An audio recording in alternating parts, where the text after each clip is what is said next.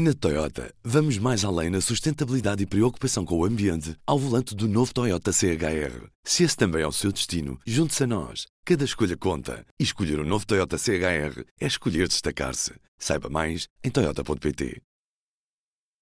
Bem-vindo. Está a ouvir o Poder Público. Esta é a segunda parte do programa dedicado ao lobby. Um tema que estará em discussão na Assembleia da República pela voz do CDS e do Partido Socialista, que apresentam diplomas sobre o lobby. Na semana passada ouvimos lobistas, a jornalista do público, Leonete Botelho, e a especialista em lobby, Susana Coroado. Eu sou lobista, faço lobby em Bruxelas. Não é ilegal em Portugal, ao contrário do que às vezes se diz. Essa atividade já existe, mas é uma não existe, não está regulamentada e, portanto, é considerado que, por exemplo, muitos advogados fazem já hoje esse papel. É capaz de ser a segunda profissão mais antiga do mundo. Se pensarmos que já os gregos e depois os romanos eh, faziam a defesa, não é, de assim, não se chamava lobby, mas basicamente é isso, a defesa da representação de interesses. Os ditos lobistas profissionais, que são ou consultores a título individual ou, ou, empresas de lobbying, já existem em Portugal, mas ainda, ainda, um, ainda é um mercado muito incipiente, não tem nada a ver com o mercado americano ou britânico, etc. O lobby em si tornou-se cada vez mais sofisticado e engana-se quem pensa que o trabalho do lobista é, é em reuniões com decisores. Fazer lobby é toda e qualquer ação destinada a influenciar as políticas públicas. Começa a haver uma onda de países que estão a legislar uh, sobre o lobby. Eu não consigo encontrar um argumento válido para dizer é preferível que isto se faça sem regras, porque isso é o que se passa hoje em dia. Esta semana voltamos a ouvir a jornalista Leonete Botelho e conhecemos também a visão dos partidos na Assembleia da República sobre a regulação do lobby. Falamos com Vânia Dias da Silva, do CDS, e com Pedro Felipe Soares, do Bloco de Esquerda. Para ouvir neste episódio do Poder Público déficit inferior 10%, 2,5% para 2,7%, 0,8%, 3%, 3%. Vejam lá. Below zero. Who ever heard of this? Falemos português. Inevitáveis medidas adicionais. As taxas de juros dispararam em todos os prazos. Não podemos pagar. Este é o Poder Público, um podcast de política. Voltamos a falar com a Leonete Botelho, jornalista de política. Perguntamos-lhe se há consenso sobre o lobby no Parlamento ou se ainda há partidos com algumas dúvidas em relação ao tema. Não, não há consenso. Há um grande campo de acordo entre o PS, o CDS e o PSD, que apesar de não ter apresentado projeto, uh, saudou os projetos existentes e até gostará de fazer alterações aos dois o que provavelmente vai acontecer é que estes três partidos vão negociar um texto comum, não é? nomeadamente entre o que o PS propõe e o que o CDS propõe, e que o PSD também venha a negociar estas regras. Já o PCP é completamente contra e o Bloco de Esquerda tem muitas reservas. O que dizem então o PCP e o Bloco de Esquerda? O PCP diz que não se percebe porque é que se há de regulamentar uma atividade que não é moral, não é ética, na medida em que se, é, se uma pessoa tem um interesse, pode representá-lo diretamente. Ou seja, hoje qualquer ONG, seja do ambiente, ou qualquer empresa, ou qualquer uh, associação de moradores, pode ir ao Parlamento pedir reuniões com deputados ou com grupos parlamentares e levar os, os, seus argumentos sobre determinado interesse. E, portanto, que não se justifica que, que haja empresas que o façam e que depois nós não saibamos exatamente que interesse é que ela lá foi representar. Sabemos que foi lá um lobista, não sabemos o que é que lá foi fazer. Ainda que se possa dizer que é no âmbito da discussão da lei sobre águas, uh, não poderemos não ficar a saber se há uma empresa privada de águas que, que foi reunir com esta com este grupo. O Bloco de Esquerda diz que uma malha deste género, que implica um registro de todas as entidades que querem ir fazer-se representar ao Parlamento, vai apanhar o peixe miúdo, mas não o peixe graúdo. Porque realmente os grandes interesses podem vir a, a ser uh, manifestados e representados ou mais informalmente, ou ao mais alto nível, ou de uma forma, um, por, lá está, por advogados, de uma forma uh, disfarçada.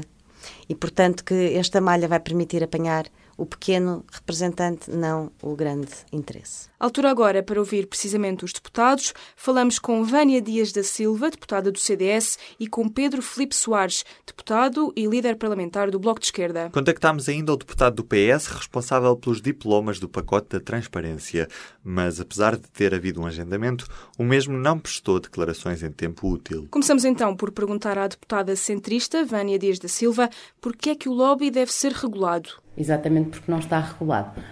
É uma pergunta que parece quase uma resposta de lá para Alice, mas a verdade é que nós, nós entendemos que uh, o lobbying existe, é uma realidade que existe em Portugal. Todos os dias nós recebemos lobistas aqui em, no, na, na, Assembleia da República, no Governo, nas câmaras, toda a gente recebe lobistas e lobistas não são mais do que uh, vulgarmente, uh, os vulgarmente conhecidos sindicatos, os, os, as associações socioprofissionais, as empresas de comunicação, enfim, há uma série de, de, de profissões que fazem isso mesmo, lobbying. Lobbying tem uma conotação muitas vezes negativa, mas o que quer dizer não é mais do que isto. Representação de interesses e vêm tentar influenciar e bem o poder uh, uh, público e o poder político no sentido de as decisões uh, serem tomadas em conformidade com os interesses de cada profissão. E os políticos têm a obrigação de os ouvir, exatamente porque a legislação não pode ser desarredada da realidade. A realidade existe e nós temos que ouvir quem a compõe. O que nós queremos é regulamentar uma coisa que já existe e que para nós é essencial que seja regulamentada para que precisamente uh, uh, não haja abusos, não haja questões que muitas vezes são paralelas e que, e que deixam, deixam as coisas mal explicadas. Portanto, para nós é essencial que, haja, que, que esta atividade seja regulada, regulamentada. A deputada explica em que consiste o projeto de lei apresentado pelo CDS, que assenta em três pontos. O primeiro, todas as entidades públicas devem ter um registro público. Onde se registam e inscrevem as pessoas que pretendem eh, fazer lobbying, ou seja, eh, fazer a representação de interesses, e este é um dos, este é um dos vetores essenciais. Este registro será público e obrigatório para quem o queira fazer. Além disso, todos os contactos passam a ter de ser registados numa agenda pública. O outro vetor uh, assenta, sobretudo, na um, obrigatoriedade de todos os contactos serem registados numa agenda, portanto, as, as agendas serão uh, públicas uh, de, de, de, todos os, os, grupos parlamentares, dos membros do governo, etc. Serão agendas públicas onde ficam registadas as reuniões. E essas reuniões uh, dão a conhecer em que data foram feitas, qual foi o assunto da, da reunião e quem é que, obviamente, participou nelas. Para além disso, temos também a questão da pegada legislativa, que, que é o nome, enfim, técnico que se dá à, à, à, questão e que não é mais do que isto. Em cada decisão ou em cada legislação produzida, em cada lei que, que estes entes públicos produzam, lei no sentido lato, obviamente, o que tem que acontecer é que essa legislação, essa decisão tem que ser acompanhada com publicidade dos documentos uh, que, que a, que, a, informaram. Por fim, o projeto do CDS prevê também que quem não cumpra os deveres de conduta sai do registro obrigatoriamente. Esta publicitação, uh, sendo toda ela obrigatória, tem obviamente uma combinação. Quem não cumprir Uh, os, os, deveres de conduta, e de resto há um código de conduta para que isto tudo seja bem definido. Quem não cumprir tem a combinação de sair do registro obrigatoriamente e, portanto, não poder fazer esses contactos. Quem é que não entra nesta legislação? A concertação social, porque a concertação social já tem atas públicas onde isto mesmo eh, já está, já é feito, e os advogados enquanto advogados, porquê?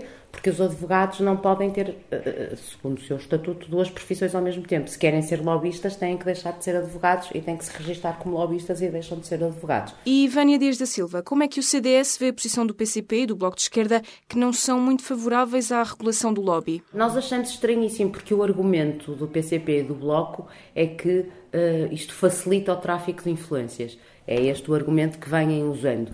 E isso é exatamente o contrário do que aqui se pretende, porque o tráfico de influências existe quando não é transparente. Ou seja, há tráfico de influências quando é por baixo da mesa ou por baixo do pano que se tenta influenciar a decisão, eh, no sentido negativo, porque a influência da decisão, e repito para que isto fique bem claro, a influência da decisão é uma coisa benéfica. É bom que as, as, as decisões sejam informadas pelas partes interessadas, porque senão estávamos desligados da realidade e, e estávamos a legislar muitas vezes mal, como muitas vezes acontece, porque não sabemos sobre o que estamos a falar. E, portanto, dizer que o tráfico de influências acontece precisamente quando não se sabe quem é que está a tentar informar para um fim ilícito, porque o tráfico de influências só existe para fins ilícitos, a, a decisão. Ora, se tiver tudo registado, tudo publicado, é, é um bocadinho mais difícil que o tráfico de influências aconteça. Agora, ninguém aqui tenha dúvidas de que o tráfico de influências uh, uh, tem que continuar a ser crime, isso é absolutamente vital e, e é também vital que se perceba que, infelizmente, esta legislação não vai acabar com o tráfico de influências, porque as pessoas podem sempre arranjar subterfúgios e maneiras de o fazer se quiserem, para fins ilícitos. O Bloco de Esquerda é um dos partidos que não é favorável à regulação do lobby. Para perceber o porquê, está também à conversa connosco o líder parlamentar Pedro Felipe Soares. Neste momento, a atividade do lobby não é reconhecida em Portugal. E por isso o que está a propor é que se regulamente uma nova atividade no país, que é a atividade do lobby e nós eh, não consideramos necessário abrir uma nova atividade de negócio cuja eh, grande atuação é eh, fazer pressão sobre agentes políticos e decisores do Estado. Neste contexto, esta proposta não ajuda à transparência, antes garante uma atividade, legitima uma atividade que neste momento é proibida no nosso país. Mas mesmo sem legislação não vai continuar a haver lobby na mesma? O lobby não existe no nosso país enquanto atividade económica. Uh, e por isso uh, a questão que se coloca aqui é se nós queremos abrir uma nova atividade económica de lobby, porque essa é a proposta que está em cima da mesa. Então esta lei serve para quem? Exatamente as empresas que se querem constituir como lobistas porque não podem ter uh, no seu cardápio de serviços atual apresentar uh, uh, essa, esse serviço de lobbyismo. Isto não quer dizer que não tenhamos que uh, dar passos para garantia de transparência, de defesa de agentes públicos, de pressões que possam existir de agentes económicos, atividades privadas, e que nas exigências de transparência não se garantam também que os decisores públicos nada escondem daquilo que os leva a tomar decisões. E os sindicatos não fazem lobby? Discussão que nós estamos a ter é de uma gestão jurídica. E por isso, à pergunta, os sindicatos fazem lobby? Do ponto de vista jurídico, a resposta é não, não fazem lobby. Se criar aqui intermediários para fazer grupos de pressão, uh, para serem agentes de grupos de pressão junto de deputados ou de governantes, isso é uma atividade económica e é essa a proposta que está em cima da mesa. E isso nós não acompanhamos.